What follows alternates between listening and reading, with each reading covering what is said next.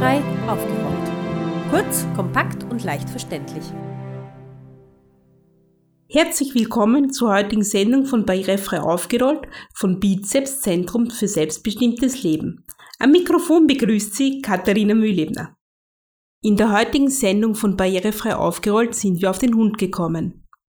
Der Hund ist, wie man sagt, der beste Freund des Menschen. Hunde hatten im Laufe der Geschichte viele Berufe.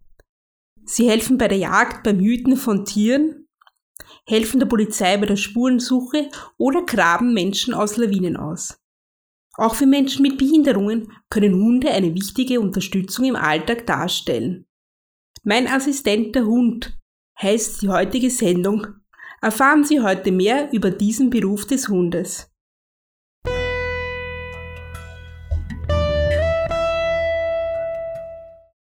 Markus Wolf ist Präsident des Blinden- und Sehbehindertenverbandes. Heute im Studio und auch sonst immer an seiner Seite die Golden Retriever Dame Cindy. Cindy arbeitet für Markus Wolf als sogenannter Blindenführhund. Warum benötigen Sie einen Blindenführhund? Erstens habe ich sehr gerne Hunde. Und äh, zweitens ist der Blindenführhund auch für mich die richtige Antwort auf äh, die Mobilitätsunterstützung. Ich komme leichter von A bis B, ich komme schneller ans Ziel und derzeit habe ich meinen ersten Blindenführhund, habe ich jetzt schon seit sieben Jahren und ich kann es vergleichen, wie das davor war. Ich komme wesentlich entspannter am Ziel an. Man kennt es ja von Menschen mit Sehbehinderungen, man sieht sie oft mit so einem Stock. Warum haben Sie jetzt die Cindy und sind jetzt nicht nur beim Langstock geblieben? Ich habe lange mit dem Langstock meine Wege auch selbstständig gemacht. Habe das auch gut getan, gut gekonnt oder kann das noch immer gut. Ich glaube aber, dass ein Blindenführhund in vielen Situationen eine große Unterstützung sein kann. Der Blindenführhund erkennt Höhenhindernisse. Manchmal ist dann doch was passiert mit dem Langstock. Man pendelt unten, man tastet unten und man erwischt nicht immer ein Hindernis, das in Kopfhöhe ist oder in Oberkörperhöhe. Ähm, und da sind solche Sachen vorgekommen wie, da war mal ein Kran aufgestellt und ich bin gegen die Stütze mit einer ziemlichen, äh, mit einem ziemlichen Tempo gelaufen. Den hätte ich nie erwischt mit dem Langstock, weil unten alles frei war.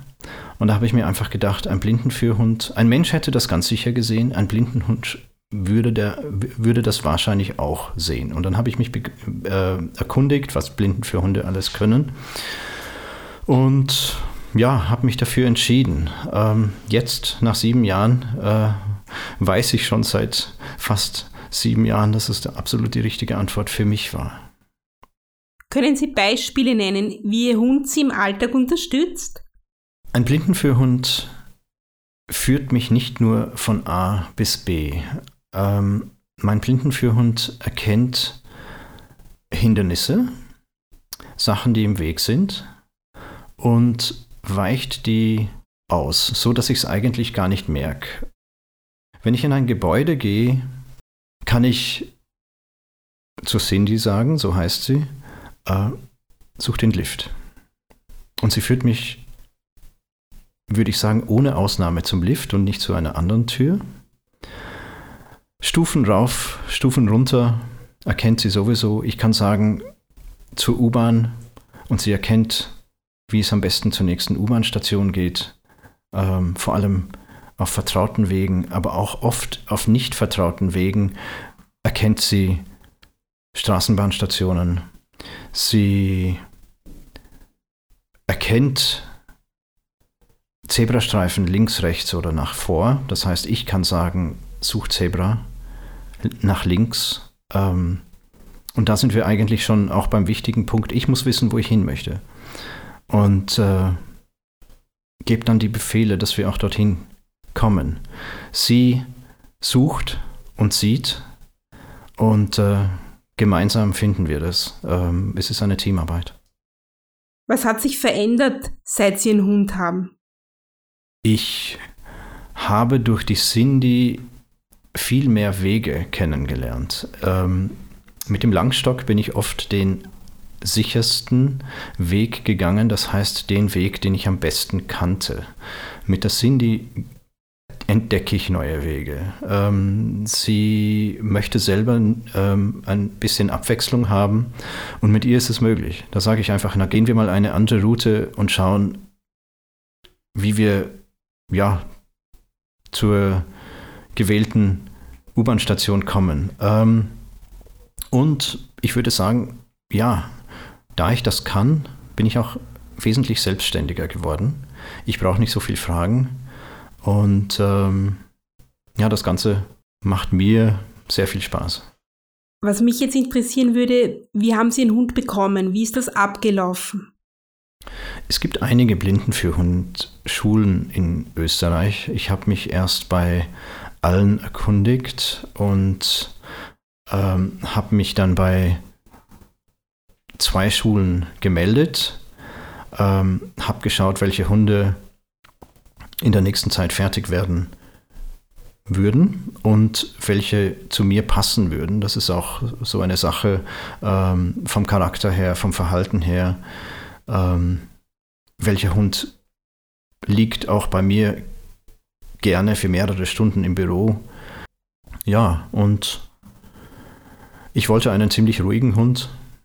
Und als ich dann die, die Cindy gesehen habe, sind wir eine Runde gegangen, habe ich mir gleich gedacht, na, da kann ich es mir sehr, sehr gut vorstellen.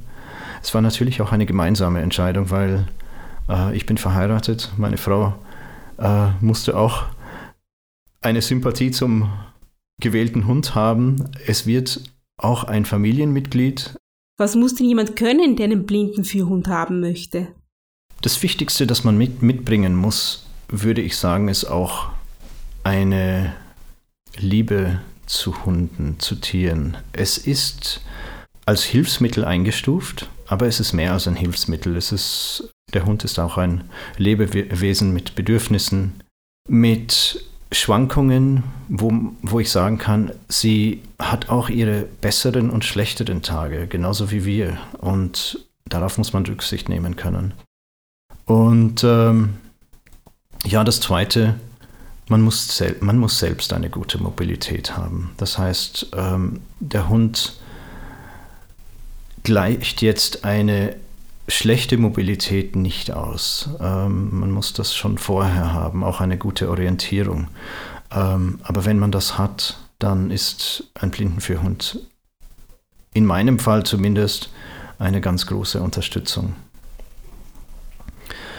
Was der Blindenführhund alles können muss oder lernen muss, bei der Prüfung, die er in Österreich ablegen muss, muss er dann fast 80 Befehle können. Ähm, die einfachen Befehle sind zum Beispiel Suchtür, Sucheingang, finde den Zebrastreifen oder Stufe, Stufen rauf oder Stufen runter. Aber das Wichtigste ist wahrscheinlich die intelligente Befehlsverweigerung intelligente Befehlsverweigerung. Was ist denn das? Ähm, wenn ich eine Straße überqueren möchte, dann entscheide auch ich, ob der Verkehr es zulässt. Und wenn ich dann entschieden habe, dass es passt und die Fahrbahn überqueren möchte, aber der Blindenführhund merkt, dass eine Gefahr besteht, dann muss der Hund den Befehl verweigern. Und das hinzukriegen ist natürlich extrem schwer. Einerseits muss der Hund sehr viel folgen, sehr genau Befehle ausführen. Aber wenn der Befehl ähm, in eine Gefahrensituation ähm, führen würde, dann muss er, ihn, muss er ihn verweigern. Wenn Sie jetzt mit Cindy unterwegs sind, wie sollen sich andere, also quasi Außenstehende gegenüber der Cindy verhalten? Ich glaube, grundsätzlich soll man den Blindenführhund ignorieren. Ähm, also ignorieren ist sicher eine sehr gute Sache, wenn der Hund im Geschirr ist. Der Hund ist Ar in Arbeit und äh, wir gemeinsam als äh, Mensch-Tier-Team wollen gemeinsam ans Ziel kommen und das ohne Ablenkung.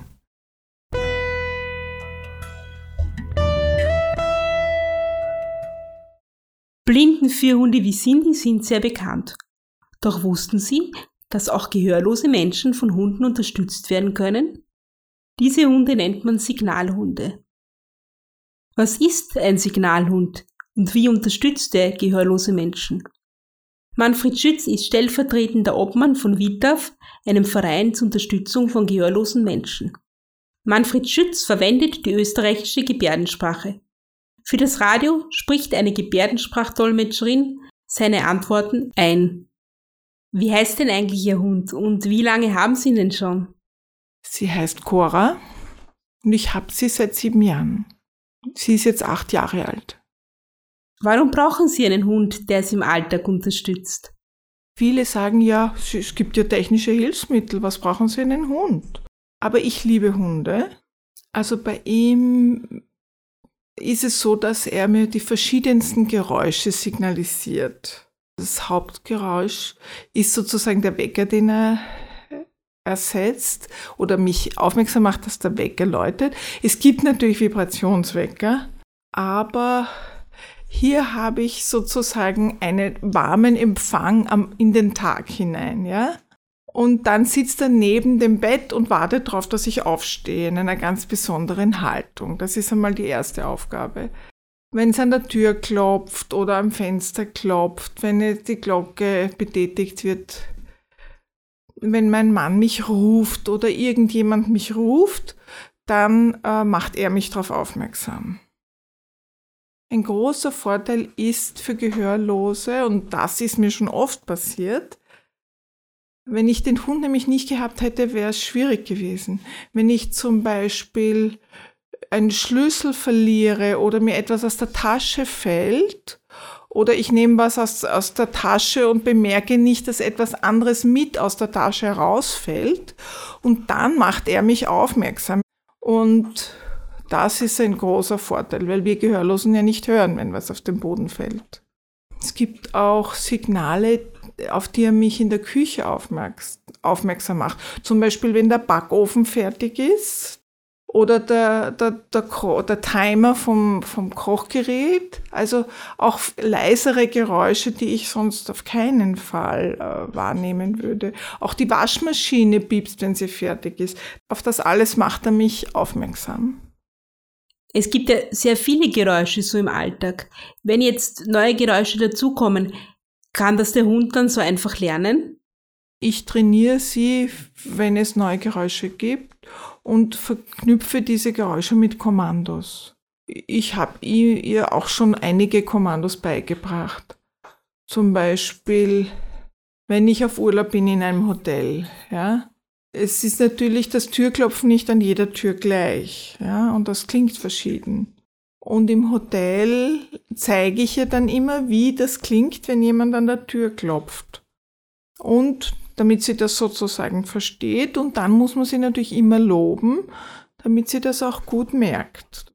Sie verwenden ja die österreichische Gebärdensprache. Kann Ihr Hund die auch? Wie kommunizieren Sie mit Ihrem Hund? Ich habe Kommandozeichen in Gebärde. Zum Beispiel sitzen oder bring mir das oder jenes oder dreh das Licht auf melden, melde es mir, das mache ich so am, am Oberschenkel. Also ich, ich, ich erzähle ihr manchmal auch was in Gebärdensprache, weil ich halt in Gebärdensprache kommuniziere. Also ich würde sagen, sie ist bilingual. Was hat sich für Sie verändert, seit Sie die Cora Ihren Signalhund haben? Also es hat sich schon sehr verändert, würde ich sagen ich bin viel mehr draußen und unterwegs. Ich gehe sehr viel zu Fuß. Man könnte sagen, dass er auch ein Brückenbauer ist. Ich erlebe immer wieder draußen, wenn ich unterwegs bin oder in Lokalen bin, dass Leute mich ansprechen bezüglich des Hundes und dass dann also sozusagen ich durch den Hund auch neue Menschen kennenlerne. Das ist etwas, was sich ganz verändert hat.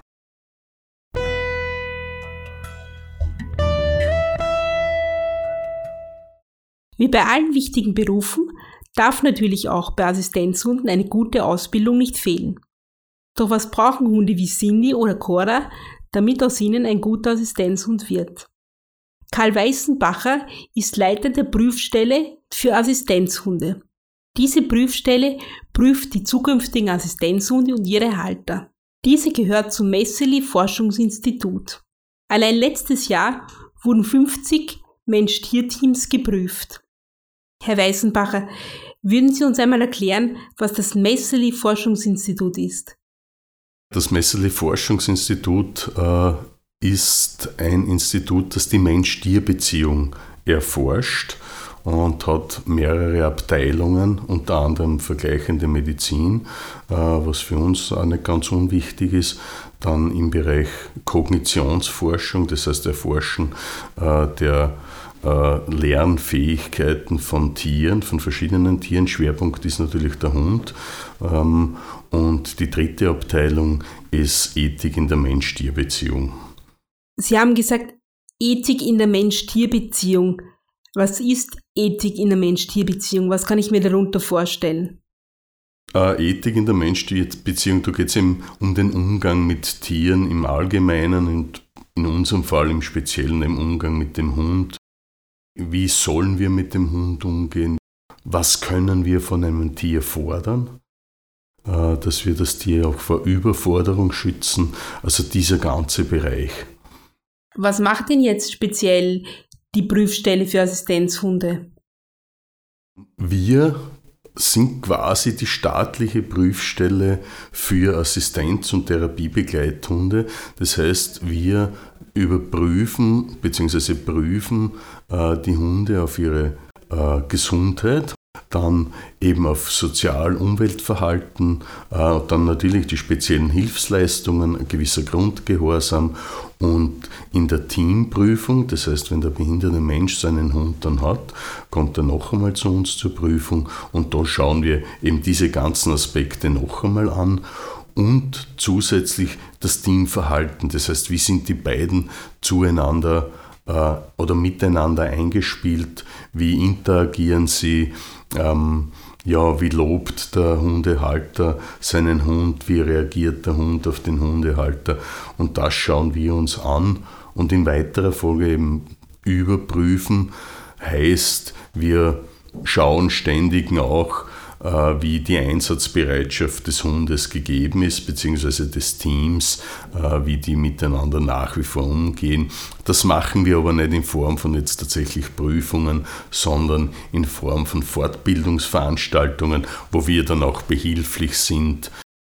Was ist denn jetzt eigentlich ein Assistenzhund? Wie wird das genau definiert? Naja, Assistenzhunde sind bei uns in Österreich ja sehr klar geregelt. Der Paragraph 39a äh, ist ja novelliert worden 2014, Kraft getreten 2015. Und da ist klar beschrieben, was Assistenzhunde sind. Da haben wir im Wesentlichen drei Gruppen, nämlich die Blinden für Hunde, das ist für jeden gut bekannt. Die Servicehunde äh, sind Hunde für körperlich behinderte Menschen, Rollstuhlfahrer, andere körperliche Behinderungen. Und die Signalhunde, das ist eine sehr große Gruppe. Und unter die Signalhunde fällt rein eben Hunde äh, für Epileptiker, äh, für Diabetiker, dann fällt rein für relativ oder steigende Gruppe, also post, posttraumatische Belastungsstörungen und im Grunde alle anderen neurologischen äh, und psychischen Störungen, die so vorkommen. Voraussetzung ist allerdings immer, dass der Mensch, der einen Assistenzhund führen darf, eine 50-prozentige Behinderung hat. Das ist jetzt egal in welcher Gruppe. Was sind jetzt so die konkreten Schritte, wie ein Hund zum Assistenzhund wird? Wir brauchen beim Hund äh, also zur Prüfung ein Mindestalter von 18 Monaten. Ja. Ähm, wie, wie geht man vor? Im Grunde sucht man sich einen Hund aus, der Hund wird aufgezogen, ob jetzt fremd oder, oder selbst aufgezogen, ist, ist nicht relevant. Dann macht man üblicherweise äh, den, die Gesundenuntersuchung mit dem Hund. Äh, wenn das alles in Ordnung ist, dann geht man erst in die spezielle Ausbildung rein mit dem Assistenzhund und bildet ihn in dieser Weise aus oder in dieser Art aus, wozu ich ihn brauche, beziehungsweise äh, bei Fremdausbildung, in welcher, in welcher Funktion der Hund dann tätig werden soll. Das heißt konkret, äh, während der Welpenphase, Junghundephase, macht man den ganz normalen äh, Sozialverträglichkeit, Umweltverträglichkeit. Das heißt, der Assistenzhund muss einfach in der Lage sein, dass er de facto überall mitgeht. Das nächste ist auch, dass er gut verträglich auf andere Hunde ist. Das heißt, er kann oder soll die anderen Hunde, die er auf der, Stra die er auf der Straße trifft, schon wahrnehmen. Ja. Aber im Grunde soll er sagen, okay, du bist da, aber das ist es dann schon. Ja. Er soll nicht reagieren darauf. Genauso andere Tiere. Andere Menschen natürlich auch, äh, die verschiedensten Untergründe und den Grundgehorsam. Und im Speziellen dann ähm, kommt es halt darauf an, wozu der Hund dann eingesetzt wird. Ja. Im Bereich Servicehund eben äh, Rollstuhlfahrer, dass er eben neben einem Rollstuhl mitgeht, dass er auch einmal hinter den Rollstuhl geht, dass er vor mir gehen kann, äh, dass er mal Türen aufmacht, dass er Licht einschaltet, äh, dass er Sachen aufhebt. Ja, also im Grunde alles, was ich selber nicht machen kann oder nur erschwert machen kann, kann mir der Hund einfach helfen, das tägliche Leben leichter zu meistern. Gibt es eigentlich Qualitätsstandards für die Ausbildung zum Assistenzhund? Wir haben tatsächlich den Qualitätsstandard erst äh, gemacht. Den gab es vorab überhaupt nicht, da wir im europäischen Kontext oder eigentlich im weltweiten Kontext äh, die meiste Erfahrung im Bereich unabhängige Prüfung haben. Weil bis dato war es so, den in, in allen anderen europäischen Ländern ist es nach wie vor so, dass die Ausbildungsstätten, die Trainer ihre Hunde selber prüfen. Äh, über die Qualität und Qualitätsanforderungen kann man dann natürlich ganz stark diskutieren. Ja. Es gibt gute, aber es gibt auch sehr schlechte. Und im Grunde war das ja auch der Auslöser in Österreich, eine klare Regelung zu finden eine gesetzliche Regelung mit einer unabhängigen Prüfstelle. Und die, diese unabhängige Prüfstelle, wie wir eben vom Messerle-Institut, Veterinärmedizinische Uni, ähm, die haben Richtlinien aufgestellt und anhand dieser Richtlinien und Vorgaben wird die Prüfung abgehalten.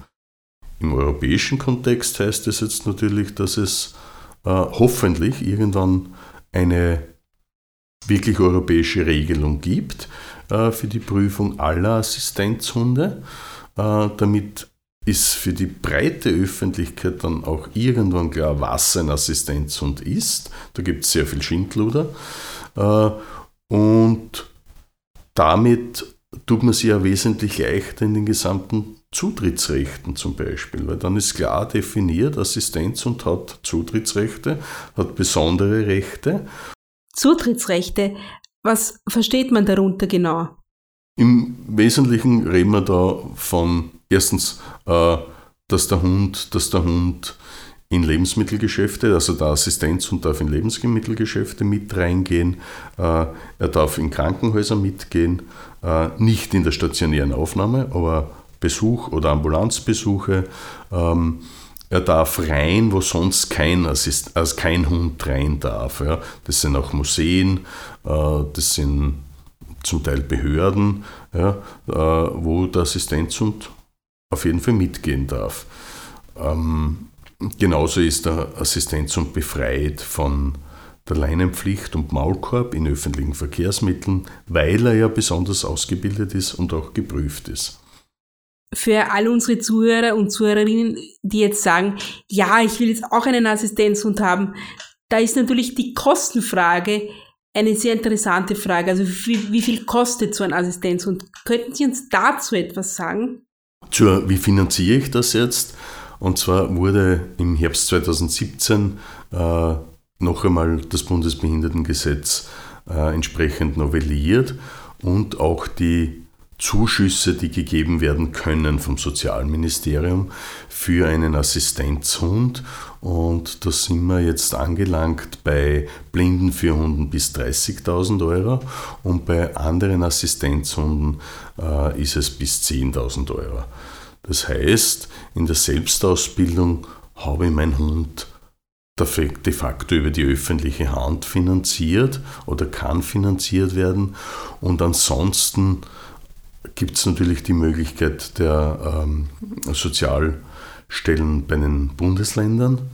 Dann gibt es in jeder Gemeinde auch einen Sozialausschuss und eine Sozialstelle und die ganzen Servicevereine, Serviceclubs wie Lions Club, wie Rotaria und der ganze private Bereich natürlich, ja, Firmen.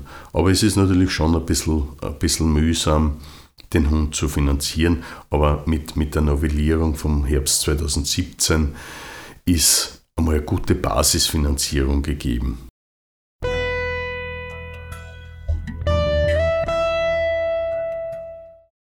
Das war's also von unseren vierbeinigen Arbeitnehmern. In unserer Sendung haben wir nur ein paar Einsatzgebiete für Assistenzhunde vorgestellt. Natürlich gibt es mehr. Wenn auch Sie andere Arbeitsbereiche für Assistenzhunde kennen, schreiben Sie uns doch einen Kommentar. Auf unserer Internetseite www.barrierefrei-aufgerollt.at finden Sie mehr Informationen zum Thema. Sie hörten Mein Assistent der Hund auf Radio Rausch 94.0 aus der Bizepsenderei Barrierefrei aufgerollt. Es verabschiedet sich für heute Ihr Redaktionsteam Katharina Mühlebner, Markus Ladstätter und Martin Ladstätter.